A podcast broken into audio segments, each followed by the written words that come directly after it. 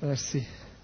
Wie Andrea schon gesagt hat, wenn wir das ganze Jahr eigentlich äh, die Person von Jesus Christus im Mittelpunkt stellen und werden so wie drei Abschnitte machen. Der erste Abschnitt kommt heute die letzte Predigt, nämlich Christus im Alten Testament. Wo sehen wir den Jesus im Alten Testament? Nachher werden wir einen Zwischenteil einschreiben, wo wir den Korintherbrief anschauen, der sehr praktisch wird. Nachher machen wir einen zweiten Teil über Jesus Christus, nämlich die Art und Weise, wie er gelebt hat auf dieser Erde, sein Leben, seine Botschaft. Nachher werden wir einen zweiten Teil, Korintherbrief, miteinander anschauen und nachher im dritten Teil, das wird im Frühling sein, werden wir so wie den auferstandenen Jesus anschauen. Also, wie war Jesus gewesen, nachdem, er gestorben auferstanden und aufgefahren war. Aber jetzt heute geht es noch einmal ums Alte Testament ähm, wo wir speziell die Opfer anschauen Ich habe gerade vor äh, mit jemandem geredet, vor dem Gottesdienst, und noch gesagt hat, oh, spannend, Opfer, da habe ich so viele Fragen. Und ich hätte am liebsten gesagt, die habe ich auch. ich hoffe, du erwartest nicht, dass ich dir da alle Fragen nachher beantworte. Gleich gewisse Aspekte möchte ich reingeben, ich will zum Denken anregen, ich will vor allem auch gewisse Sachen mal noch von einer anderen Seite reinbringen. Ähm, ich bringe meine eigene Definition, was Opfer ist. Also da wird er vielleicht ein bisschen herausfordern, weil wir von einer anderen Seite mal das Ganze können anschauen. Aber was eigentlich so ein bisschen mein Herz ist für heute Morgen, ist, mit euch zusammen anzuschauen, was da überhaupt der Sinn war von diesen Opfern. Also nicht in erster Linie, wie die Opfer so ein bisschen stattgefunden haben, weil sonst müssten wir wirklich fast einen Jungstier da haben, dann mal, ja. Äh, wäre spannend, vor allem nachher den, den Spieß zu nehmen und das wäre vor allem, ähm, sondern mehr nachher, ja, was ist überhaupt die Idee hinter diesen Opfern? Und darum werden wir nachher auch noch eine Zeit machen, wo wir einfach uns auftun und Gott an uns kann wirken Vorbemerkung, bevor Sie nachher einsteigen, ist natürlich die Frage, was Gott überhaupt Opfer? Also, ist schon eine lustige Vorstellung, dass der Gott, der Himmel und Erde geschaffen hat, auf der anderen Seite gleich ein, ein, im Alten Testament ein Opferkult zulässt und sogar Opfer initiiert, wo völlig blutig, ein Gemetzel abgeschlachtet, völlig äh, etwas Irdisches haben. Ich meine, da hat geschmeckt, da hat gestunken. Das war Handarbeit. Also die Priester sind mehr Metzger als irgendwelche sonst. Ja, ich meine, was die täglich haben müssen machen, das sind Tausende von Tieren pro Jahr durchgelassen worden. Und gleich merken wir, dass Gott das will. Wieso probiere ich es ein bisschen aufzuzeigen und auf der anderen Seite gleich, Opfer ist etwas, wo wir uns damit auseinandersetzen müssen. Das Zweite sogar, der Erste, der überhaupt das Opfer gebracht hat, ist Gott selber gewesen. Der Erste, der überhaupt das Tier umgebracht hat, ist Gott selber gewesen. Adam und Eva haben gesündigt, sind block gewesen, haben sich hinter einem Büschli versteckt. Gott ist gekommen und hat gesagt, hey, wo sind ihr? Sie haben gesagt, wir sind da, wieso verstecken ihr euch? Ja, wir sind blott, wir schämen uns. Und nachher geht Gott und bringt ihnen Fähle, damit sie sich können anlegen können. Zu dieser Zeit sind die noch nicht gestorben. Es ist gerade vorher noch, bevor dieser Frucht, noch alles perfekt gewesen. Also wer hat das erste Tier umgebracht? Wer hat das erste Opfer gebracht für die Menschen, damit sie ihre Scham können bekleiden können? Es ist Gott selber gewesen. Aber in dem Sinne sehen wir auch, Opfer haben etwas zu tun mit unserem nicht perfekten Zustand. Es hat etwas zu tun mit dem Zustand nach der Sünde. Es hat etwas zu tun mit dem Zustand, wo Gott uns in unserer Zerbrochenheit begegnen will. Also Opfer ist in dem Sinne gleich nicht das Perfekte, aber es ist gleich etwas, was es gebraucht hat. Was sind die Opfer überhaupt? Ich habe mal theologisch ein bisschen nachgeforscht und bin darauf gekommen, dass viele Religionswissenschaftler ganz allgemein Opfer nachher so würden definieren. Opfer sind Gaben der Menschen für rituelle Veranstaltungen, durch die das Verhältnis zwischen Mensch und Gottheit beeinflusst werden soll. Also theologisch gesehen schaut man Opfer an als etwas, was ein Mensch macht, im Rahmen von einer rituellen Veranstaltung, von einem Gottesdienst, von einer Feier oder was auch immer, um sein Verhältnis zu Gott zu beeinflussen. Oder sogar, um Gott selber zu beeinflussen, damit er etwas macht. Also das ist so ganz klassisch gesehen, der Opferbegriff. Ich bringe ein Tierli, töte das, damit Gott nachher mir wieder wohlgesonnen ist. Ich mache etwas, damit der Gott, der eigentlich gegen mich ist, nachher für mich ist. Ich mache etwas, um den Zorn oder die Wut von dem Gott zu besänftigen, weil er ja auf mich hat müssen zornig sein, weil ich etwas falsch gemacht habe. Das ist so ein bisschen der klassische Opferbegriff. Und ich merke, dass das in unserem Denken, auch in unserem Christsein, häufig mitschwingt. Und gleichzeitig merke ich, dass diese Art von Opfer nie Gottes Absicht sind. Die Art von Opfer, wo wir Menschen etwas bringen, um ihn zu beeinflussen, um ihn zu manipulieren, um etwas von ihm zu bekommen, die Art von Opfer, um seinen Zorn zu besänftigen, sind nie das gewesen, was Gott eigentlich gewünscht hat. Ich möchte euch zwei Bibelstellen vorlesen. Das eine ist Hosea, 6, Kapitel 6, da heißt denn an Güte habe ich gefallen, nicht an Schlachtopfern und an der Erkenntnis Gottes mehr als an Brandopfern. Also, wo Gott eigentlich sagt, hey, schaut, die, die Schlachtopfer, die Tiere, die ihr bringt, das ist ja gut und recht, aber eigentlich ist es nicht da, wo ich will, sondern ich will Güte. Ich will, ich will, dass er mehr kennt. Ich will, dass er, dass er mehr dahinter sieht und nicht, dass er etwas macht, um mich zu manipulieren. Eine andere Stelle, Jesaja Kapitel 1, ist fast noch deutlicher. Da heißt es, der Herr fragt, was soll ich mit euren vielen Opfern anfangen? Ich habe genug von euren Schlachtböcken und dem Fett eurer Mastkälbern. Das Blut eurer Opfer ist mir zuwider, sei es von Stieren, Ziegenböcken oder Lämmern. Also Gott sagt sogar, eure Opfer sind mir zuwider. Sie widern mich an. Mir geht manchmal so, wenn ich in Afrika bin und etwas muss essen muss, das ein bisschen unappetitlich aussieht. Das ist ein Zuwider. Und gleich muss ich es essen. Es wäre unhöflich, wenn ich es nicht würde essen. Und ich glaube, das ist so ein bisschen der Ausdruck. Gott ist es zuwider. Zuwider, wenn Menschen kommen und mit einem Opfer ihn zu versuchen zu manipulieren. Ihn zu versuchen, auf ihre Seite zu ziehen, damit er das nachher tut, wo wir Menschen so dringend wetten. Ihr kommt zum Tempel und denkt, hier ist Gott gegenwärtig. Doch in Wirklichkeit zertrampelt ihr nur meinen Vorhof. Wer hat euch das befohlen? Hört endlich mit diesen nutzlosen Opfern auf. Ich kann euren Weihrauch nicht mehr riechen. Ihr feiert bei Neumond und am Sabbat, ihr kommt zu den Festen zusammen, aber ich verabscheue sie, weil ihr an euren Sünden festhaltet. Merkt ihr, der Zusammenhang da ist, dass die Israeliten die Opfer nur gebraucht haben, um Gott zu besänftigen um Gott auf ihre Seite zu ziehen, aber das Herz dahinter, die Hingabe dahinter, das Aufgeben dahinter, das Anerkennen, dass wir Gott brauchen und ein Sünder sind und dass wir uns wünschen, dass er in unser Leben eingreift, hat völlig gefehlt. Und darum sagt Gott, so Opfer wollte ich nicht. Darum hasse ich all diese Festversammlungen. Sie sind mir eine Last. Ja, sie sind unerträglich für mich. Streckt nur eure Hände zum Himmel, wenn ihr betet. Ich halte mir die Augen zu. Betet so viel ihr wollt, ich werde nicht zuhören, denn an euren Händen klebt Blut. Wahnsinn. Und nachher die Aufforderung, um was es wirklich geht, wascht euch, reinigt euch von aller Bosheit. Lasst eure Gräueltaten, hört mit dem Unrecht.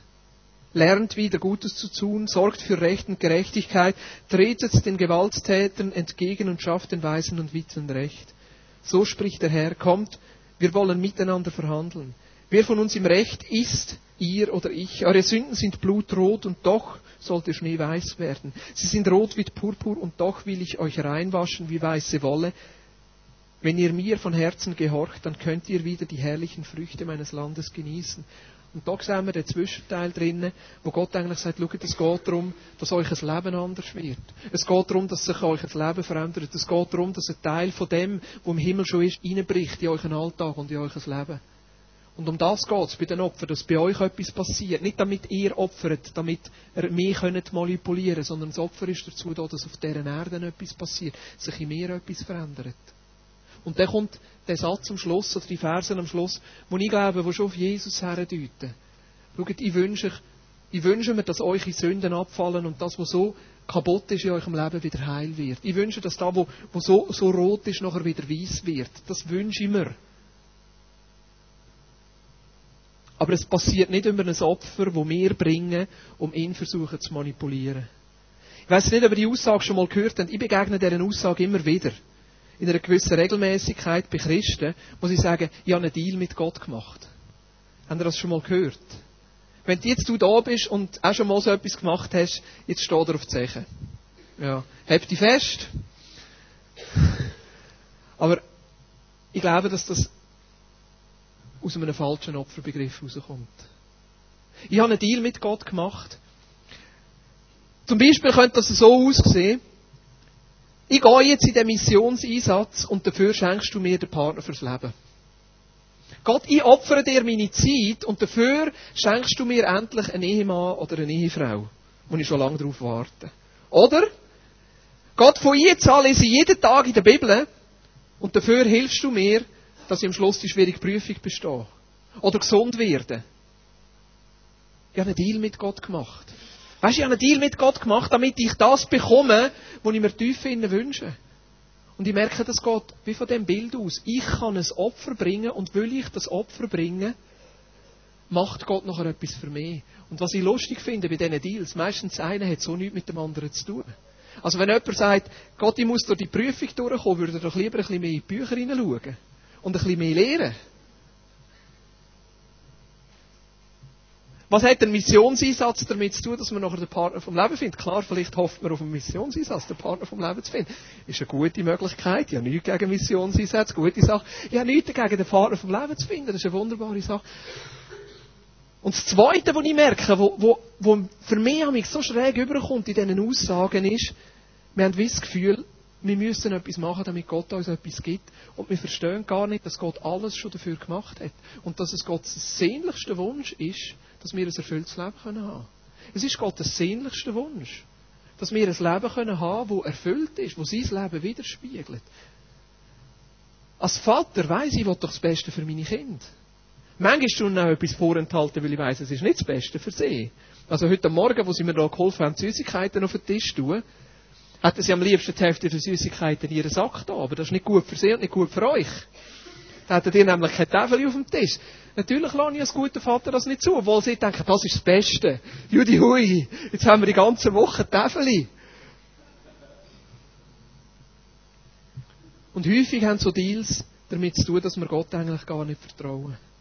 Gott verlangt von uns, nein, verlangt ist das falsche Wort. Auch im Neuen Testament redet es davon, dass wir Opfer bringen sollen. Aber ich glaube zutiefst, dass die Opfer, die wir bringen, nur eine Antwort sind auf, die, auf das Opfer, das er schon für uns da hat. Unsere Liebe zu ihm, unsere Anbetung zu ihm, ist doch schlussendlich nur eine Antwort Liebe zu unser Leben, damit wir unser Leben ganz und ehrlich einfach Gott können hergeben und können sagen, Gott, mein ganzes Leben gehört dir. Für das müssen wir doch zuerst erfahren haben, dass er sein ganzes Leben uns gegeben hat. Und dann ist es kein Opfer mehr, kein Müssen mehr, sondern ist es eine logische Antwort, weil ich zu tief innen berührt, bin und einfach kann sagen, Gott, mein Leben gehört dir. Was wollte ich schon anders? Du hast mir dein ganze Leben gegeben. Ich will doch auch mein ganzes Leben dir geben. Opfer, wo nicht ein Müssen ist, sondern wo eine Antwort ist auf das, was wir verstanden haben, was er schon lange für uns gemacht hat. Dass er uns alles schon geschenkt hat. Dass er schon für uns da ist und uns durchtragen will, helfen, uns näher sein. Darum bin ich auf eine andere Definition von Opfer gekommen. Opfer nicht im Sinn von, ich mache etwas, damit Gott etwas für mich tut, sondern Opfer als etwas, wo Gott braucht in dieser zerbrochenen Welt, um einzugreifen in unsere Welt. Opfer sind Gottes Eingreifen in diese Welt, zu deren Rückkehr zum ursprünglichen Zustand, welcher sich durch offene Beziehungen mit ihm, Einheit mit der Schöpfung und gerechten Umgang untereinander auszeichnet. Gottes Opfer und schlussendlich sein Opfer in Jesus Christus zum Kreuz ist ein Zeichen von seinem Eingreifen in dieser Welt. Sein Eingreifen in deinem Leben. Es ist nicht ein Opfer von unserer Seite für ihn, sondern es ist sein Opfer für uns. Ein Eingreifen in dieser Welt.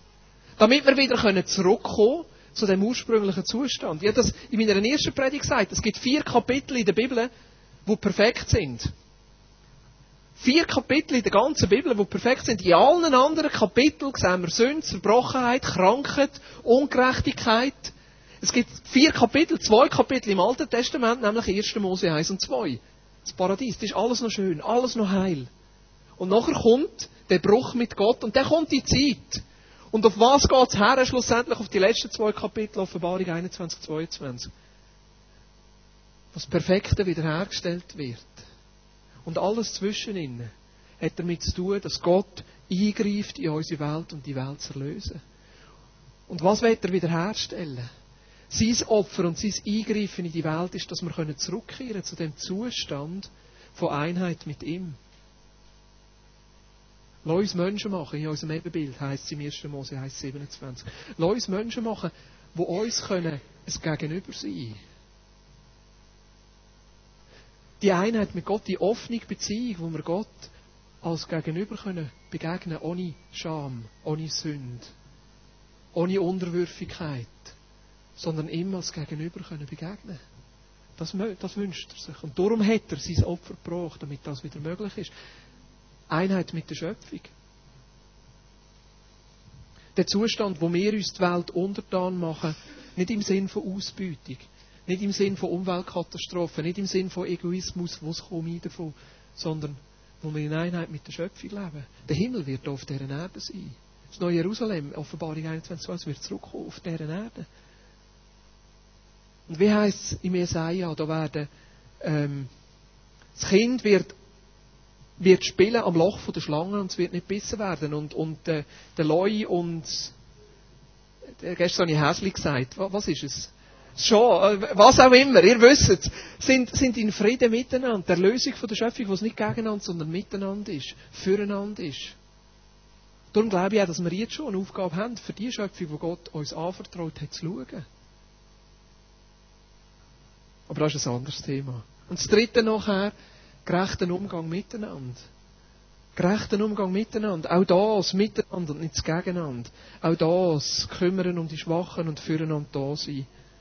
Also Gott ist nicht das rachsüchtige Wesen, wo wir durch unsere Opfer müssen besänftigen sondern Gott ist der liebende Gott, der einen Plan hat von der Vollkommenheit für jeden von uns, für die ganze Welt. Und darum sind die Opfer da, damit er eingreifen kann und uns zurückbringen zu einem ursprünglichen Zustand. Darum, Deals, du musst gar keine Deals mit Gott machen. Es ist nicht nötig. Der Deal ist nämlich schon geschlossen. Es ist vollbracht, hat Jesus gesagt, am Kreuz. Aber wir müssen verstehen, was Jesus schon für uns gemacht hat, damit wir in dem leben können und ihm eine Antwort geben können. Jetzt, wie sehen die Opfer überhaupt aus im Alten Testament? Wir haben verschiedene Orte, wo Opfer drinnen vorkommt. Ein Opfer habe ich schon erwähnt, nämlich das erste Opfer, das Gott gebracht hat. Dann sehen wir schon, der Noah hat geopfert, als er aus der Arche rausgekommen ist, der Abraham hat geopfert. Aber eigentlich ist die eigentlichen Opfer, die nachher gebraucht worden sind, in diesen Gottesdiensten von Israel, sind entstanden in dieser Wüstenzeit, wo der Moses das Volk Israel rausgeführt hat, aus der Wüste, wo sie die Stiftshütte gebaut haben, und dort sind nachher auch sehr spezifische Opfer daraus rausgekommen. Ich möchte vor allem die fünf Opfer, die sie dort nicht erfunden haben, sondern wo Gott ihnen geschenkt hat, möchte ich mit euch anschauen. Und jedes von diesen Opfern hat auch eine Bedeutung für uns. Das erste Opfer ist Sündopfer. Das ist 3. Mose 4. Sündopfer ist so gemacht worden, dass man einen jungen Stier genommen hat äh, und der, wo, wo das Opfer gebracht hat, also ich wäre zum Beispiel gekommen, oder meine Familie, wir wären gekommen und hätten gesagt, wir müssen ein Sündopfer darbringen, weil wir merken, dass wir nicht rein und nicht heilig sind. Dann hat man den jungen Stier gebracht und das Familienoberhaupt oder die Person, wo, wo das Opfer hat bringen hat seine Hand auf den Stier gelegt und währenddem, was er seine Hand auf den Stier gelegt hat, hat der Priester den jungen Stier geschlachtet, hat auseinandergenommen, hat das Blut verspritzt und das Tier verbrannt. Das war das Sündopfer. Gewesen. Was ist die Bedeutung drin oder was ist die Idee? Ich erkenne an, dass ich ein Sünder bin. Ich erkenne an, dass ein Tier muss sterben für meine Sünde. Das Tier wird an meiner Stelle tötet und durch das Opfer kann ich wieder vor Gott stehen. Es ist mir ein allgemeines Opfer. Nicht spezifisch für irgendetwas, sondern mir ein allgemeines Opfer, und ich sage, ich kann jetzt wieder vor Gott stehen. Mein Stand vor Gott wird wiederhergestellt. Das zweite ist noch ein Schuldopfer. Das ist 3. Mose 5 oder 3. Mose 7. Dann nimmt man nicht den Jungstier, sondern einen Widder. Ähm, aber es geht ein bisschen ähnlich. Der Widder, schlachtet, äh, der Widder wird, wird geschlachtet. Und die Idee ist da, dass man frei wird von einer spezifischen Schuld. Zum Beispiel, man hat sich versündigt gegenüber einem Bruder. Nehmen wir an, ich hätte dem Joel Gitarre gestohlen. Ja. Oder ich hätte, ihn, ich hätte ihn betrogen bei einem Geschäft. Vielleicht hätte ich es nicht einmal gemerkt, aber im Nachhinein wäre mir die Sinn gekommen, ja noch 100 Franken beschissen. Das Erste, was ich mache, ist, ich gehe das wieder zurückgeben. Es ist sogar sehr spezifisch, wenn ich Geld genommen habe, und nicht, muss ich es sogar doppelt zurückgeben oder mit Zinsen zurückgeben. Also es ist sehr spezifisch, wenn ich das machen muss. Also das Erste ist die Wiederherstellung. Auch die Versöhnung in dem Ganzen. Und dann, als Abschluss von dem Prozess von Wiedergutmachung, gehe ich und bringe ein Schuldopfer. Erst am Schluss. Also es ist nicht, es ist nicht ein, ein, ähm, eine Ausflucht oder eine Stellvertretung. Das Erste ist die ganz persönliche Wiedergutmachung. Und dann als Abschluss von dem bringe ich noch ein Opfer für Gott, um zu zeigen, Gott, ich habe mich auch an dir versündigt. Und dann wird die Schuld vergeben. Das Interessante ist beim Schuldopfer, dass der Priester nachher das Opfer bekommen hat und dass das sein Essen war. Das Mittag, das Nacht. Ja. Finde ich noch interessant, oder? Also der Priester hat vor allem von, also Vegetarier hätte er nicht können sein. von dem hat er gelebt. Also wir sehen da, im Opfer ist auch der Gedanke von der Versorgung.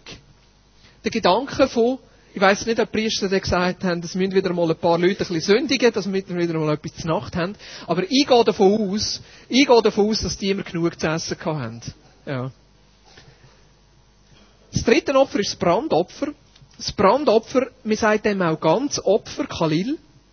Und das hat man ein Tier genommen, das hätte ein, ein, ein, ein, ein Ziege können sein, ein Schaf, ein Rind, ein Taube, also irgendein Tier. Man hat dem nachher die Haut abgezogen, man hat die Eigenweide rausgenommen und man hat das Tier ganz geopfert. Also da hat man nichts weggenommen, ein Priester hat nichts gehört, niemand, und man hat das Tier nachher ganz geopfert, ganz verbrannt und mir gesagt, das hat ganz äh, Gott gehört. Durch ein Brandopfer oder eben ganz Opfer. Was ist die Idee? Die Idee da ist, zu anerkennen, dass Gott Gott ist zu anerkennen, dass er Anbetung, Hingabe und mein Vertrauen verdient. Und sehen ihr auch noch eines, tut mir leid, wenn ich jetzt hier ein bisschen zu fest drauf rumhacke, da will ich eigentlich gar nicht, aber einfach als Vergleich dazu, mit diesen Deals. Das ganze Opfer, oder heisst eigentlich Gott, ich vertraue dir, dass du Gott bist. Dass du mein Leben regierst, dass du das Beste für mein Leben willst. Das ist ein Opfer. Das andere nachher, ich bringe jetzt ein Opfer, damit Gott etwas für mich macht, ist nicht ein Ausdruck vom Vertrauen, dass Gott mein Leben im Griff hat und dass er schon schaut und zur richtigen Zeit eingreift. Sondern das Opfer da ist zu sagen, Gott, mein ganzes Leben gehört dir. Darum wird es dir ganz verbrannt. Alles, was ich habe, Gott, gehört dir. Du verdienst meine Anbetung, meine Hingabe, du verdienst mein Vertrauen. Das vierte Opfer ist noch ein Speisopfer. Da hat man, das ist das einzige Opfer, wo kein Blut geflossen ist. Da hat man einen Kuchen gebracht oder ein Brot. Es hat müssen ungesäuert sein, also kein Hefe, kein Sauerteig drin. Äh, da ist nachher auch wieder eine Bedeutung mit, mit, äh, mit Verderben, mit, mit, mit, dem, mit dem Teig. Also, das könnte man das theologisch im Neuen Testament wieder auslegen, wo es um Glauben geht. Ähm, aber das ist, das Speisopfer hat man gebracht, ähm, und man hat Öl oder, oder, oder, äh, Wein drüber geschüttet. Und auch ein Teil wieder von dem ist für den Priester gewesen. Und hat er selber dürfen essen, wahrscheinlich, dass er ein bisschen Brot hat zu seinem Fleisch. Gesehen, ausgewogene Diät. Heute nennt man das Kebab. Jetzt, um was geht's bei dem Opfer? Das Opfer symbolisiert eigentlich meinen Wandel mit Gott, meine Gemeinschaft mit Gott. Gott ist Teil von meinem Alltag. Gott ist Teil von dem, wo ich drinnen stehe. Da hat natürlich auch eine Bedeutung. Viele von diesen Menschen sind, sind Bauern gewesen. Ja. Und da ist auch ein anderes Opfer, ein weiteres Opfer als Erstlingsopfer. Viele von den Erstlingsopfern sind, sind, so, sind so Speisopfer gewesen. Erstlingsopfer heisst einfach das Erste, das ich bekomme, das erste Getreide von dem Feld, das erste Äpfel von dem Baum, die erste Fiege von dem Baum oder das erste Tier, das geworfen wird, soll Gott gehören. Häufig hat man das nachher geschlachtet und zusammen gegessen in der Familie. Auf das kommen wir noch. Aber das ist das Speisopfer als Ausdruck von der Dankbarkeit, aber auch als Ausdruck davon, ich bin mit dir unterwegs, Gott. Ich bin mit dir unterwegs und darum bringe ich dir das Opfer.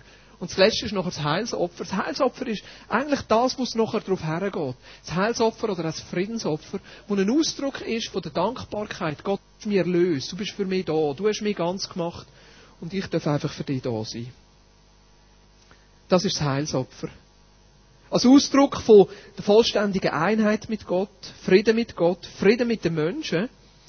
Und da, da möchte ich auch noch einfach eine ganz, ganz starke Betonung drauflegen. Das Heilsopfer hat man geopfert und nachher hat man es miteinander gegessen. Also man hat ein Tier gebracht, ein, ein Wider, was man halt gerne hatte, ein Kuh, ein Rind. Man hat das geschlachtet und nachher hat man das miteinander zeremoniell als Familie gegessen. Ähnlich wie das Passalam. Das Passalam, bevor sie ausgezogen sind aus Ägypten, haben sie das geschlachtet und miteinander gegessen. Ähnlich wie das Erstlingsopfer. Also das Heilsopfer hat einen Ausdruck gehabt, Gott hat mich wiederhergestellt, in seinem Ebenbild, hat mir meine Sünden vergeben, hat mich zu einem neuen Mensch gemacht, damit ich nachher auch fähig bin, mit anderen Menschen zusammen Gemeinschaft zu haben. Die Wiederherstellung von der Gemeinschaft untereinander. Die Wiederherstellung von Sünden untereinander. Versöhnung untereinander, die Menschen zusammenbringt. Und da finde ich auch etwas Schönes. Ich glaube auch, dass das ein Aspekt ist, wo wir aufpassen müssen, dass wir das nicht verlieren.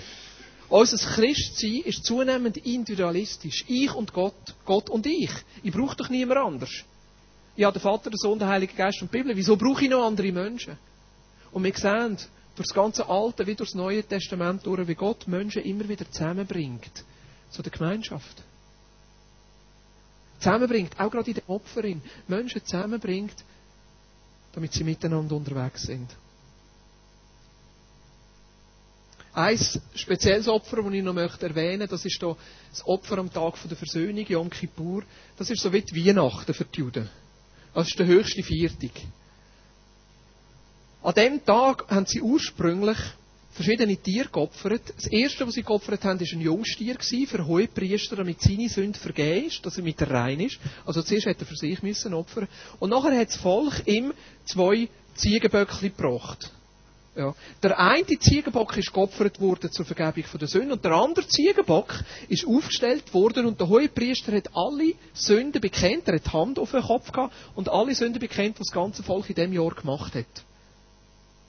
Alles, was er gewusst hat. Und nachher hat man das Tier in die Wüste geschickt. Der Sündenbock. Und das ist wie so das grosse Fest gewesen, der Tag der Versöhnung, wo den Israeliten bewusst worden ist. Es ist nur möglich durch das Opfer, damit wir rein sein können, damit wir Versöhnung haben So wie eine Generalamnestie, so, wieder für ein Jahr. Wieso feiern wir das nicht mehr? Weil das für uns Jesus ist. Weil er in uns all die Opfer vollbracht hat. Er war ein ganzes Opfer. Gewesen.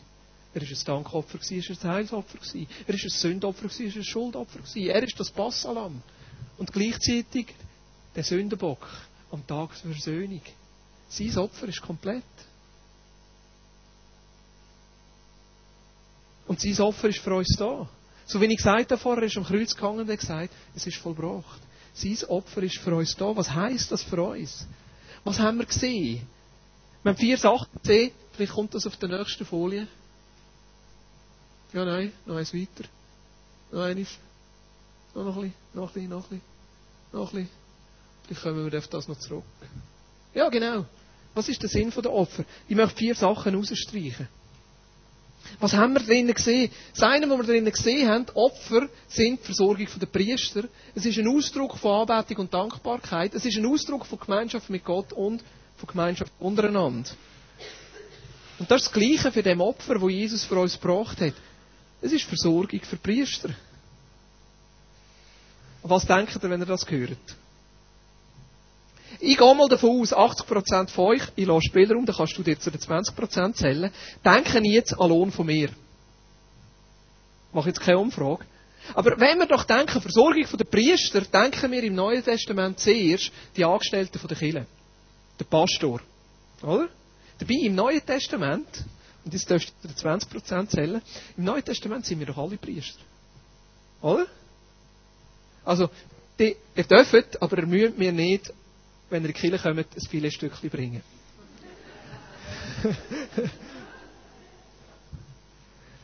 Natürlich ist es super, wenn man Angestellte in der Kirche haben kann freisetzen, damit sie der Gemeinschaft dienen können. Aber schlussendlich sind wir miteinander unterwegs und wir alle sind Priester. Wir alle dienen. Wir alle können profitieren von dem Opfer von Jesus, damit wir einen Dienst können geben in dieser Welt, was zerbrochen ist. Was heißt das? In dem Opfer von Jesus ist Versorgung drinnen für dich. In dem Opfer von Jesus ist Versorgung drinnen für dich. Bildlich gesprochen, so wie die Menschen gekommen sind und Tier geopfert haben und der Priester einen Teil von dem Tier hat dürfen nehmen, für sein Mittag, für sein Nacht, vielleicht auch für sein Morgen, ist in dem Opfer von Jesus Versorgung drinnen für dich. Römer 8, Vers 31 und 32, da heißt was können wir jetzt noch sagen? Nachdem wir uns das alles vor Augen gehalten haben. Gott ist für uns. wer kann uns da noch etwas anhaben? Er hat ja nicht einmal seinen eigenen Sohn verschont, sondern hat ihn für uns alle hergegeben. Wird uns dann zusammen mit seinem Sohn nicht auch alles andere geschenkt werden? Wird uns dann zusammen mit seinem Sohn nicht auch alles andere geschenkt werden? Wenn er seinen Sohn schon gegeben hat, wird er uns nicht auch alles andere geben. Aber was ist alles andere? Alles andere sind nicht die Sachen, die du dir wünschst. Sondern alles andere ist das Leben, das Gott für dich bestimmt hat. Und es gibt den Frust teilweise, wir sind krank und Gott heilt uns nicht. Es gibt den Frust teilweise, dass wir uns sehnlichst ein Kind wünschen und das funktioniert nicht. Es gibt den Frust, dass wir uns sehnlichst endlich den Partner fürs Leben wünschen und das passiert nicht. Es gibt den riesen Frust, dass das Kind krank ist und wir wissen nicht, was wir machen sollen und wie wir mit sollen umgehen. Und das bringt uns selbstverständlich in ein Spannungsfeld hinein, wenn wir hören, dass Jesus für das alles schon gestorben ist. Und unsere erste Antwort auf sein Opfer ist, dass wir ihm vertrauen. Dass wir ihm vertrauen und sagen, Jesus, mein Leben gehört dir. Du hast es im Griff und zur richtigen Zeit wirst du eingreifen. Es ist nicht an mir zu entscheiden, was für ein Leben du mir gibst. Es ist an dir zu entscheiden ich vertraue dir, dass du alles gemacht hast. Und gleichzeitig erwarte ich von dir, dass du eingreifst. Gleichzeitig erwarte ich von dir, dass du etwas veränderst. Gleichzeitig habe ich nicht zurück, sondern lege dir da und sage, das sind meine Herzenswünsche. Aber Gott überlässt dir. Aber in dem Opfer von Jesus ist seine Versorgung drin. Seine Versorgung. Seine Versorgung für die Sachen, die du brauchst in deinem Alltag. Vielleicht ist es körperliche Heilung. Vielleicht ist es auch seelische Heilung. Oder Annahme. Vielleicht ist es Geld. Vielleicht ist es Freunde, Gemeinschaft. Vielleicht ist es ein neuer Job. Was ist es im Moment? Wo willst du das herlegen und sagen, Gott, du hast dafür zahlt und ich lege dir jetzt das einfach her und gleichzeitig vertraue ich dir, dass du zur richtigen Zeit das Richtige machst. Die Versorgung, wo wir sehen im Schuldopfer, wo wir sehen, dass ein Priester etwas für die Versorgung ist drin in dem Opfer von Jesus. Die Versorgung für dich und für die Alltag. Das Zweite, wo wir sehen, das Opfer als Teil von Anbetung und von Dankbarkeit. Das sehen wir im Heilsopfer, im Speisopfer, im Erstlingsopfer. Im Römer 14, Vers 11 heißt denn es heißt in der Schrift, so wahr ich lebe, sagt der Herr, vor mir wird jedes Knie sich beugen und jeder Mund wird Gott die Ehre geben. An irgendeinem Punkt werden alle Menschen erkennen, was er für ein Opfer für uns da hat. Und die einzige richtige Antwort von uns wird sein, nicht weil wir mühen, sondern weil wir wenn wir es einfach verstehen, ihn anzubeten und ihm Danke zu sagen. Ihn anzubeten. Und wie wunderbar ist es, dass wir das jetzt schon machen können. Anbetung ist nie ein Opfer, sondern eine Antwort auf das, was er für uns da hat.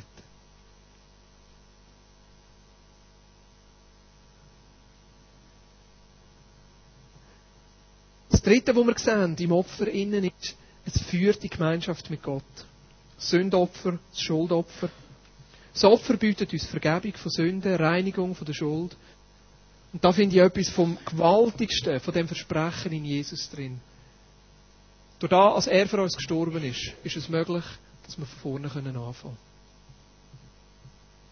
Es ist möglich, dass wir frei werden von unserer Vergangenheit. Es ist möglich, dass wir Sachen können ablegen können, die uns schon die ganze Zeit plagen.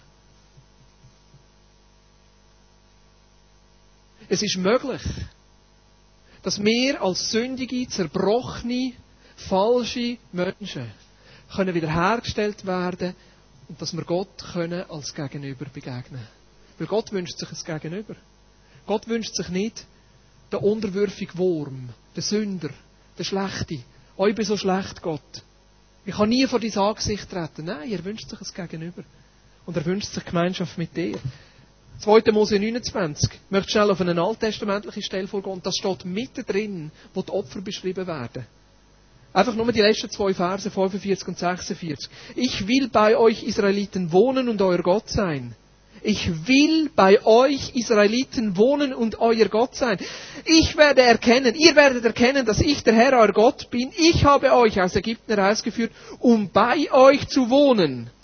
Ja, ich bin der Herr euer Gott.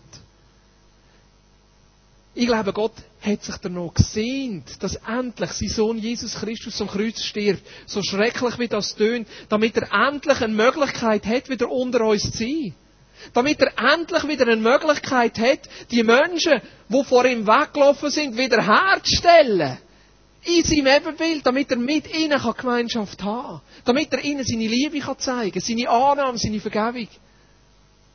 Damit er mit sein Herz teilen kann der wunderbare Ausdruck in Lukas 15 mit dem, mit dem Sohn, der wegläuft und wieder kommt, der Vater, der wartet und der Sohn wieder völlig wiederherstellt, ihm einen Mantel gibt, ihm einen Ring gibt, ihn abwäscht, ihm ein Kleid gibt und ein Fest für ihn feiert. Der Ausdruck von dem Opfer. Aber es ist nicht ein Ausdruck in erster Linie für uns, sondern für ihn. Er hat das Opfer gebracht, weil er es nicht ausgehalten hat, trennt sie von dir. Die Liebe vom Vater, wo ihn nicht im Himmel zurückgehalten hat und gesagt hat, wir müssen etwas machen. Wir müssen etwas machen. Und Jesus sagt, ja, ich bin parat und ich gehe auf die Erde, um die Menschen wieder zurückzulösen in den ursprünglichen Zustand, damit wir in seinem Ebenbild können sein Und ich glaube, dass Gott heute Morgen einigen von uns einfach neu begegnen. Uns neu seine Liebe zeigen. Uns neu einfach eine Ebene auftun, wo wo vielleicht verloren gegangen ist. Vielleicht bist du heute Morgen da und du merkst, wie trocken du eigentlich bist in deinem Christsein. Vielleicht bist du heute Morgen da und du merkst, wie, wie weit weg das ist, was ich jetzt erzähle. Ich möchte dich einladen, dass wir nachher eine Zeit zusammen machen, wo wir einfach neu unser Herz auftun und sagen, Gott, ich bin da. Berühre mich. Wirk mit deinem Geist. Aber zuerst noch der vierte Aspekt vom Opfer, die Gemeinschaft untereinander das Heilsopfer, Erstlingsfrucht, Passalam. Der Sinn vom Opfer ist, zusammenzubringen. Gemeinschaft zu haben durch versöhnte Beziehungen. Das Opfer zeigt ja, dass wir nicht perfekt sind. Das Opfer zeigt ja, dass wir immer wieder Versöhnung brauchen, immer wieder Wiederherstellung brauchen. Und da heißt es im Epheser 2, Vers 16, dadurch, dass er am Kreuz starb, hat er sowohl Juden als auch Nichtjuden mit Gott versöhnt und zu einem einzigen Leib der Gemeinde zusammengefügt.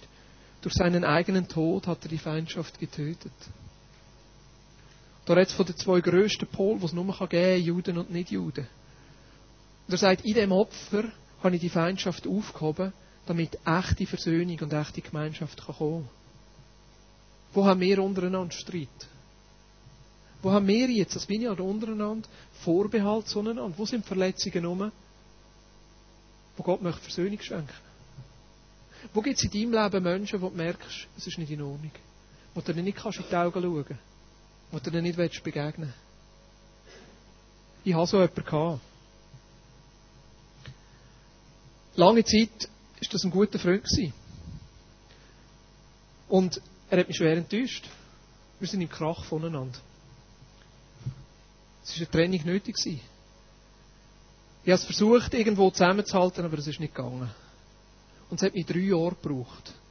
Drei Jahre, bis ich das verarbeiten konnte. Und viel hat zuerst da müssen passieren in mir selber. Am Anfang ist die Anklage zuerst da. Wie schlimm es der andere ist, wie er mich verletzt hat, wie falsch er ist. Und ein paar Mal habe ich das auch anderen Leuten gesagt und der andere schlecht gemacht. Und dann ist der Prozess gekommen, wo ich selber gemerkt habe, was bei mir ist und was Gott bei mir möchte verändern.